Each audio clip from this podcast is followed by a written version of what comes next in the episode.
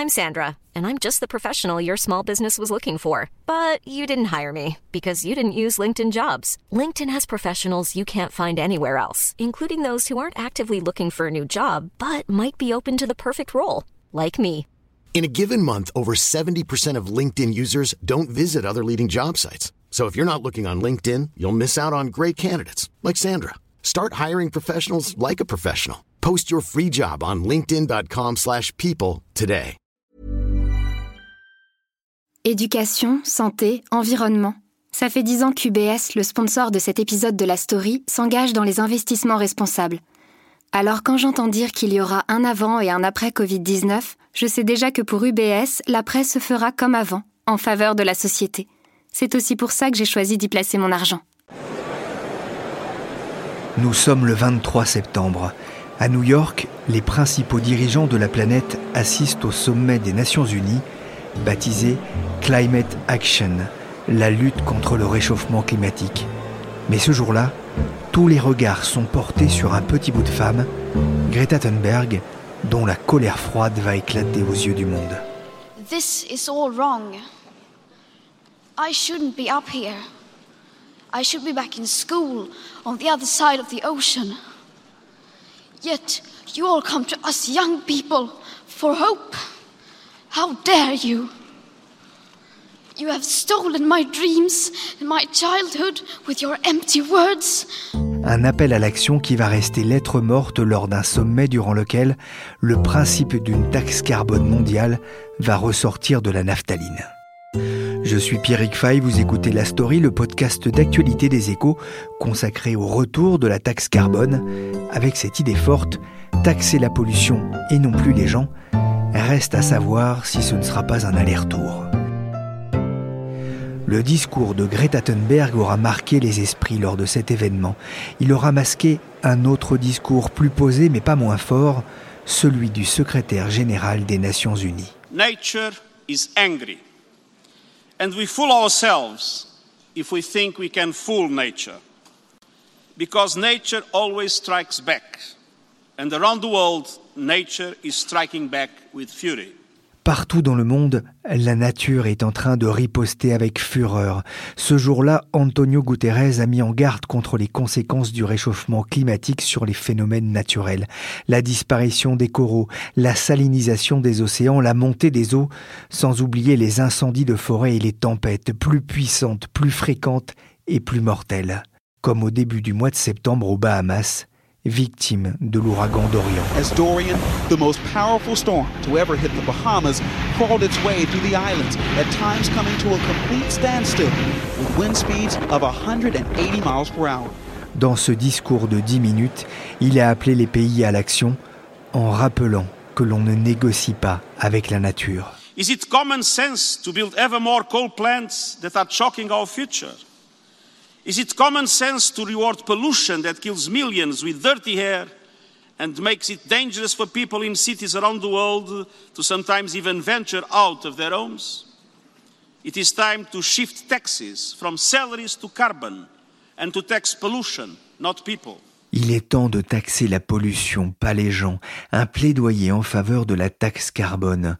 Dans un précédent épisode de la story, Anne Créty, responsable de la chaire climat et économie à l'université Paris-Dauphine, regrettait l'absence d'un système de taxation du carbone au niveau mondial.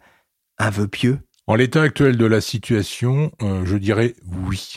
Euh, il n'y a pas de consensus international pour mettre en place une taxe carbone au niveau mondial. Richard Rio est enquêteur aux échos. Il se passionne notamment sur les répercussions du réchauffement climatique sur les barrières de corail. Et en plus, euh, le problème, c'est que quel niveau de taxe faut-il mettre? Est-ce qu'il faut différencier selon les pays? Est-ce qu'il faut différencier selon les industriels, les consommateurs? Donc pour l'instant, il n'y a pas de consensus. Il y a certains pays qui en ont instauré une. Ce sont essentiellement des pays européens.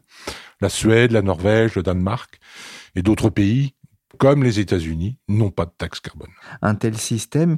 Il y a quelques jours, Richard, vous avez évoqué dans les échos une étude de l'OCDE sur la taxe carbone, justement, mise en place, et euh, ces conclusions sont pour le moins euh, édifiantes. Bah, ces conclusions sont édifiantes dans le sens où l'OCDE a étudié 44 pays euh, 44 pays qui sont membres de l'OCDE ou qui font partie des pays euh, les plus industrialisés euh, du côté des pays émergents. Euh, enfin, en tout état de cause, ces 44 pays sont responsables de 80% des émissions de gaz à effet de serre. Et le constat est assez édifiant puisque l'OCDE dit que la taxe carbone en moyenne est quasiment nulle. Alors après, l'étude est intéressante quand on descend dans le détail des taxes qui ont été euh, mises en œuvre, parce que comme je le disais tout à l'heure, euh, il y a certains pays qui ont mis une taxe au carbone et d'autres qui n'en ont pas. Alors les principaux éléments, euh, les principaux enseignements, je dirais, c'est que aujourd'hui on taxe les consommateurs. C'est-à-dire que quand vous regardez les énergies fossiles qui sont le plus taxées, c'est l'essence que vous mettez dans votre voiture, c'est le diesel que vous mettez dans votre voiture. Hein. Les taxes sont de 85 euros pour l'essence et 73 euros pour le diesel. En revanche, quand vous regardez le kérosène que l'on met dans les avions ou le fuel que l'on utilise pour les bateaux, euh, la taxe est ridiculement faible, elle est moins de 4 euros. Et je ne parle pas du charbon, euh, où la taxe est de moins d'un euro. Donc aujourd'hui, on taxe l'automobiliste, le consommateur que vous êtes et que je suis, mais on ne taxe pas les industriels. C'est-à-dire que plus de deux tiers hein, des émissions de gaz carbonique des pays industrialisés et émergents échappent à toute forme de, fiscalité. C'est ce que vous avez écrit dans Les Échos. Il y a donc ces exemptions, on en parlait pour le transport maritime et aérien, la non-taxation du, du, charbon. Euh, Antonio Guterres en parlait aussi euh, dans son allocution. Est-ce que son appel à l'action à l'ONU peut faire avancer les choses?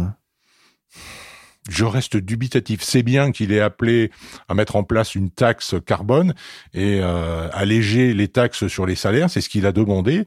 Maintenant, c'est plus compliqué à faire en fonction des pays dans lesquels vous vivez. Mettre une taxe carbone sur l'utilisation de l'essence ou l'utilisation du diesel, vous pouvez pas la mettre n'importe où, dans quel pays. Je veux dire, en Inde euh, ou en Chine, on ne peut pas taxer l'essence. Maintenant, il faut convaincre les industriels d'accepter ce genre de contraintes. C'est un message politique qu'il faudrait. Fort. Que préconise le CDE justement? Le CDE préconise d'alléger, je dirais, la taxe euh, sur les consommateurs, mais de mettre en place une taxe vraiment effective sur les industriels. Et ça, les analystes le reconnaissent parce que pour eux, il est essentiel de mettre en place une taxe carbone afin d'inciter les industriels à réduire leurs émissions de gaz à effet de serre. Sans cette taxe, ils n'ont aucune incitation à le faire. Pour l'OCDE, il est aussi vital de revoir les subventions publiques et l'investissement pour encourager la décarbonisation du secteur de l'énergie, des transports, de l'industrie et de l'agriculture.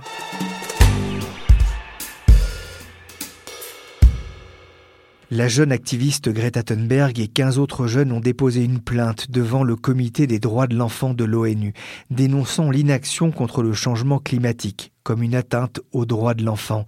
Cinq pays sont visés, la France, l'Allemagne, l'Argentine, le Brésil et la Turquie, mais ni la Chine, les États-Unis ou l'Inde, parmi les plus gros émetteurs de CO2, pas plus d'ailleurs que les pays de l'OPEP. C'est pour le moins surprenant, Richard. C'est très surprenant, surtout quand on regarde ce qui se passe dans ces pays, parce que euh, vous venez de citer les pays du Moyen-Orient.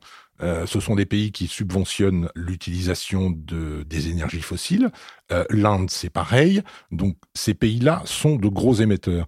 Donc, cette jeune activiste qui s'en prend euh, à des pays qui essayent de faire avancer les choses, comme la France, euh, certes, on n'est pas exemplaire, mais on a quand même mis en place une taxe carbone qui est loin des standards internationaux que réclament la plupart des analystes. Euh, quand on lit l'étude de l'OCDE, il est recommandé d'avoir une taxe carbone d'au minimum 30 euros euh, par tonne de CO2 émise. On en est loin aujourd'hui. Alors, cette jeune activiste suédoise euh, s'attaque à des pays qui essayent de faire avancer les choses. Hein. Je vous rappelle que l'Europe essaye aujourd'hui de faire une réduction de 55% des émissions de gaz à effet de serre d'ici 2050. Il n'y a pas de consensus parce que certains pays européens s'y opposent, notamment la Pologne. C'est d'ailleurs pour ça que le président Macron, à New York, a demandé, non sans ironie, aux jeunes d'aller manifester dans ce pays, en Pologne. En Europe, c'est la Pologne qui pose un problème, pas la France. Euh, Richard, il y a une efficacité écologique des, des taxes carbone? L'OCDE a fait des calculs et elle s'est aperçue que si on augmente une taxe carbone, quelle qu'elle soit, de 10%, on diminue euh, de 3% l'intensité carbone euh, des énergies qui sont utilisées, des énergies fossiles, que ce soit l'essence, que ce soit euh, le fioul ou le kérosène. Mais parallèlement à ça, il faudrait aussi que la communauté internationale ou certains pays arrêtent de subventionner l'utilisation de ces énergies fossiles. Euh, il faut euh, se rappeler qu'en 2017, c'est à peu près 140 milliards de dollars de subventions qui ont été octroyés à l'utilisation de ces énergies fossiles. La situation ne s'arrange pas puisqu'on va avoir encore une hausse probable en 2018 et voire même en 2019. Alors c'est plus facile à dire qu'à faire parce que euh, dans des pays tels que l'Inde ou dans des pays du Moyen-Orient, si vous taxez euh, l'utilisation de l'essence que vous mettez dans vos voitures, euh, vous risquez d'avoir quelques échauffourées de la part de la population. Les Gilets jaunes, c'est un très bon exemple. le mouvement a démarré en raison d'une hausse de la taxe sur les carburants que l'on mettait dans les automobiles. Ça a été le point de départ du mouvement des Gilets jaunes. Eh ben, si vous étendez ce problème à l'ensemble de la communauté internationale, que ce soit dans des pays comme l'Inde, le Bangladesh, le, Moyen-Orient ou les pays du Maghreb, euh, ça peut être décuplé. Selon ce rapport de l'OCDE, quatre pays sortent du lot en matière de taxes carbone. Le Danemark, la Norvège, les Pays-Bas et la Suisse. Mais la France se situe aussi parmi les dix meilleurs élèves, a indiqué l'un des responsables de l'organisation. On a bien compris en écoutant Richard Rio qu'une taxe carbone isolée a peu de chances de faire avancer la lutte contre le réchauffement climatique. Mais ce n'est pas le seul frein. L'acceptation même de cette taxe a toujours autant de mal à passer auprès du grand public, principalement parce que les contribuables se posent cette question. Qu'est-ce que vous faites du pognon des Français? Cette question, on l'a souvent entendue dans les reportages effectués autour des ronds-points il y a un an.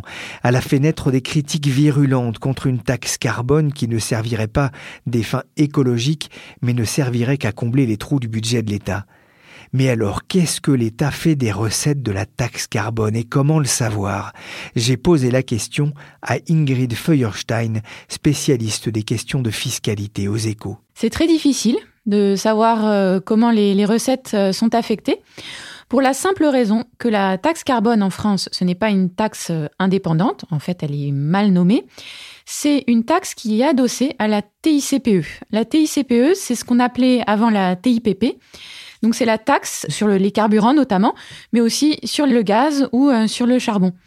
Alors pourquoi on a fait ça? Pour bien comprendre, il faut revenir euh, à l'année 2010 quand la précédente taxe carbone, celle de Sarkozy, avait été euh, annulée par le Conseil constitutionnel. En 2014, quand sous François Hollande on a voulu de nouveau euh, mettre en place une taxe carbone, la solution qui a été trouvée pour contourner la censure du Conseil constitutionnel, c'était de l'adosser à une taxe qui existait déjà. Et donc, pour bien comprendre, il faut voir où vont les recettes de TICPE. Elles vont soit à l'État, dans le budget général de l'État, soit euh, aux collectivités euh, locales. Et il y a une partie de la TICPE qui est affectée, pour le coup, à un compte, ce qu'on appelle dans le jargon budgétaire un compte d'affectation spéciale, qui lui va au financement euh, des énergies renouvelables. Donc il y a quand même une partie de la taxe carbone qui va à la transition énergétique mais c'est uniquement 5 euh, milliards à peu près, en tout cas c'est ce qui est prévu dans le budget 2020, sur des recettes de TICPE qui au global font plus de 35 milliards. pourquoi est-ce que c'est important d'avoir une réponse à cette question? On a bien vu, vous avez parlé vous-même de la protestation dans, les ronds-points, on a bien vu que le fait de ne pas savoir où vont les recettes de la taxe carbone, ça joue dans l'acceptabilité de cette taxe. Et que dans le débat, on a pu entendre dire, ben finalement, la hausse des taxes sur les carburants, ça finance euh, la baisse de l'ISF. C'est pas exactement ça, on le voit bien. En fait, on peut euh, essayer de revenir à la mise en place d'une taxe carbone qui s'est faite avec beaucoup de, succès euh, en Suède au début des années 90, où il y a eu un débat de plus de deux ans sur euh, comment est-ce qu'on met en place cette taxe carbone et qu'est-ce qu'on fait des recettes. En France, on n'a pas eu tellement ce débat, c'est-à-dire que en 2014, le gouvernement a dit ça financera euh, le crédit d'impôt, compétitivité, emploi et les baisses de charges pour les entreprises. Il n'y a pas eu beaucoup plus de débats que ça. Et ensuite, ce qui s'est passé, c'est que ces hausses de taxes carbone se sont faites assez discrètement, sans qu'il y ait ce débat, parce que les prix du pétrole baissaient. Mais c'est revenu en boomerang en 2018, au moment de la hausse des prix du pétrole, où finalement toute la hausse des carburants a été attribuée à cette taxe carbone, alors que finalement c'était aussi en grande partie lié à une hausse des prix du pétrole. Ah, pour essayer de savoir justement euh, où euh, cet argent récupéré, comment est-ce qu'il est utilisé, euh, le Conseil des prélèvements obligatoires a fait une enquête. D'abord, on va expliquer à quoi il sert ce Conseil des prélèvements obligatoires? Le Conseil des prélèvements obligatoires, c'est un groupe euh, d'experts euh, qui publie euh, tous les ans un rapport sur la fiscalité. Donc, ce sont des économistes, des hauts fonctionnaires, des fiscalistes et des chefs d'entreprise qui donnent l'orientation des travaux, mais les travaux sont effectués par la, Cour des comptes. Donc, c'est un. C'est indépendant du gouvernement. Hein. C'est indépendant du gouvernement. C'est rattaché à la Cour des comptes, mais les préconisations sont bien celles du Conseil des prélèvements obligatoires et pas celle de la Cour des comptes. Alors ce rapport hein, du CPO sur la TICPE, hein, désolé, euh, la taxe intérieure de consommation sur les produits énergétiques, donc dresse un premier constat. Depuis 2014, hein, les recettes ne cessent d'augmenter. Exactement. En fait, c'est lié donc à la mise en place de ce qu'on appelle une contribution climat-énergie. C'est le vrai nom de, cette taxe carbone en 2014, euh, où en fait, pour ne pas créer une taxe spécifique, on a décidé donc de créer cette contribution climat et qui chaque année se revalorise en fonction d'un tarif, d'une valeur qu'on attribue euh, au carbone. Et cette valeur du carbone, elle s'impacte donc sur la TICPE, sur son équivalent pour le gaz et pour le charbon. Et chaque année, le projet de loi de finances augmente la valeur du carbone, justement pour dissuader les acteurs euh, économiques, les ménages, les entreprises, d'utiliser des produits à forte composante carbone. Et ce qui s'est passé fin 2018, on, a, on dit parfois le gouvernement a annulé la taxe carbone. C'est pas exactement la taxe carbone que le gouvernement a annulée, c'est cette trajectoire de montée progressive de la contribution climat-énergie. Oui, parce que cette taxe, elle est toujours appliquée hein, sur les carburants. Hein. Elle est toujours appliquée sur les carburants, le gaz et le charbon. Toute la trajectoire qui a été adoptée jusqu'en 2018 a été maintenue. Celle-là n'a pas été annulée. Alors les recettes de la TICPE sont passées de 25 milliards en, 2014 à près de 35 milliards en, 2018, vous le disiez. Environ 9 milliards l'an dernier pour la, taxe carbone, hein, cette contribution climat énergie. Donc on l'a dit, l'argent de la taxe carbone va, dans le budget de l'État, il va aussi à certaines collectivités euh, locales. Mais pourquoi est-ce que cette somme, ces 9 milliards, n'est pas consacrée en intégralité au financement de la transition énergétique? Il aurait fallu euh, changer les, mécanismes budgétaires parce que effectivement à l'heure actuelle, il y a ce qu'on appelle un compte d'affectation qui va aux énergies renouvelables, mais ensuite, quand l'argent va dans le budget général de l'État, on ne peut pas à proprement parler euh, l'affecter. Donc, il aurait fallu des débats plus en amont pour voir comment affecter euh, cette taxe carbone. C'est un débat un petit peu compliqué. On a vu dans le grand débat que euh, les contribuables, finalement, il y a un désir de vouloir affecter de plus en plus la, euh, la fiscalité en disant je suis prêt ce que mes impôts augmentent, mais pour financer ça ou ça ou pas telle chose c'est un débat qui nous mène assez loin parce que finalement, si on voulait tous euh, affecter euh, nos impôts euh, à une cause qui nous plaît, il y aurait beaucoup plus de gens qui voudraient financer plus d'enseignants et beaucoup de gens qui voudraient, enfin beaucoup moins de gens pour financer les, policiers. Donc c'est quand même un débat qui peut nous mener assez loin et on ne peut pas affecter toutes les taxes dans le budget. Est-ce que la taxe carbone a un avenir compte tenu de l'opposition forte d'une grande partie des automobilistes? Je pense que ça prendra du temps pour pouvoir de nouveau euh, mettre en place euh, une taxe carbone. Ce qu'il faut avoir bien en tête, c'est que euh, c'est un outil indispensable pour mener la transition énergétique et pour que la France puisse atteindre ses objectifs climatiques. tout ce que disent à la fois les économistes ou les experts du climat, c'est que sans taxation du carbone, on ne tiendra pas nos objectifs climatiques et que même par rapport aux tarifs qui est euh, aujourd'hui accordé au carbone, il faudrait qu'il euh, soit beaucoup plus élevé, il faudrait que la pente soit beaucoup plus euh, prononcée, voilà, pour que vraiment il y ait un côté désincitatif qui fasse vraiment changer les comportements des, des, acteurs économiques.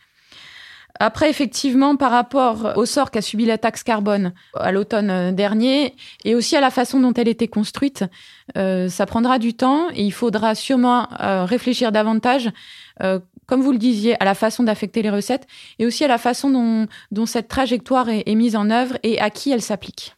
On a entendu Antonio Guterres, le secrétaire général des Nations Unies, en début d'émission. Il est temps de taxer les pollueurs, pas les gens. C'est aussi le sentiment du Conseil des prélèvements obligatoires? Oui, effectivement, ça fait partie des recommandations du CPO. Si la France euh, reprend une trajectoire carbone, euh, il faut qu'elle soit euh, plus équilibrée et il faut aussi qu'elle concerne davantage les professionnels qui sont les, plus polluants. Donc il faut mettre fin à certains avantages fiscaux accordés au transport de marchandises, à l'aviation, aux secteurs les, les, plus polluants. Mais on voit que dans ce débat-là, on a toujours buté sur des questions de compétitivité euh, ces secteurs euh, sont en compétition avec d'autres professionnels qui, dans d'autres euh, pays, ne subissent pas nécessairement la, même fiscalité. Ce sont aussi des secteurs à marge faible. Et puis, il peut aussi y avoir des fuites de recettes. Si on prend l'exemple du transport de marchandises, beaucoup de transporteurs finalement s'approvisionnent dans les pays voisins où l'essence est moins chère plutôt qu'en France. Donc on se, on, se heurte à tous ces obstacles-là. Et euh, c'est une bonne chose que les Nations Unies finalement se saisissent euh, de ce débat parce qu'on voit bien qu'il faut que la démarche soit mondiale et pas uniquement française, sinon on se tire une balle dans le pied. On sent que le gouvernement marche sur des œufs. Hein. Le gouvernement est très prudent. Euh, en fait, ce qui se passe, c'est que le gouvernement est pris en étau entre deux parties de l'opinion. L'une, euh, pour qui euh, on voit qu'il y, a vraiment une, montée euh, des, enjeux sur, sur l'écologie, que c'est vraiment devenu une priorité pour une partie de l'opinion. Et puis, de l'autre côté, une opposition de ceux qui, au quotidien, dépendent du carbone. C'est les entreprises ou les travailleurs qui prennent leur voiture tous les jours. et donc le, gouvernement finalement est sur une ligne de crête entre ces, deux parties de l'opinion.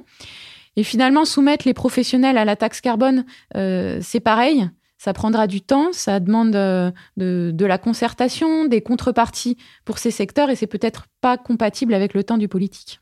Un casse-tête partagé par de nombreux gouvernements, car il faut bien le constater, le sommet Action Climat qui s'est tenu à New York n'a pas débouché sur des annonces majeures. On peut même dire, pour reprendre l'expression de Richard Rio dans les échos, le chat est maigre. Ni la Chine, ni l'Inde, ni les États-Unis n'ont fait d'annonce. Prochain grand rendez-vous pour la planète, la COP26, en fin d'année prochaine en Grande-Bretagne. Chaque pays devra alors soumettre de nouveaux plans climat, en espérant qu'ils iront un peu plus loin que les suppliques d'un groupe d'inconnus dans les actualités bretonnes. On écoute en direct. Pollution je dis non, mais à la vie, je dis oui. La story, le podcast d'actualité des échos, s'est terminé pour aujourd'hui. Merci à Richard Rio et Ingrid Feuerstein de la rédaction des échos pour cet éclairage sur la taxe carbone. L'émission a été réalisée par Nicolas Jean, chargé de production et d'édition Michel Varnet. Vous pouvez retrouver toutes nos émissions sur les plateformes de téléchargement et de streaming. N'hésitez pas à vous abonner et si l'émission vous a plu, à la partager sur les réseaux sociaux ou dans votre entourage. Pour l'actualité en temps réel, c'est sur leséchos.fr. Even when we're on a budget, we still deserve nice things. Quince is a place to scoop up stunning high-end goods for 50 to 80% less than similar brands. They have buttery soft cashmere sweaters starting at $50, luxurious Italian leather bags, and so much more. Plus, Quince only works with factories that use safe, ethical, and responsible manufacturing. Get the high-end goods you'll love without the high price tag with Quince. Go to quince.com/style for free shipping and 365-day returns. When you need mealtime inspiration, it's worth shopping Kroger, where you'll find over 30,000 mouthwatering choices that excite your inner foodie. And no matter what tasty choice you make, you'll enjoy our everyday low prices, plus extra ways to save, like digital coupons worth over $600 each week. You can also save up to $1 off per gallon at the pump with fuel points. More savings and more inspiring flavors make shopping Kroger worth it every time. Kroger, fresh for everyone. Fuel restrictions apply.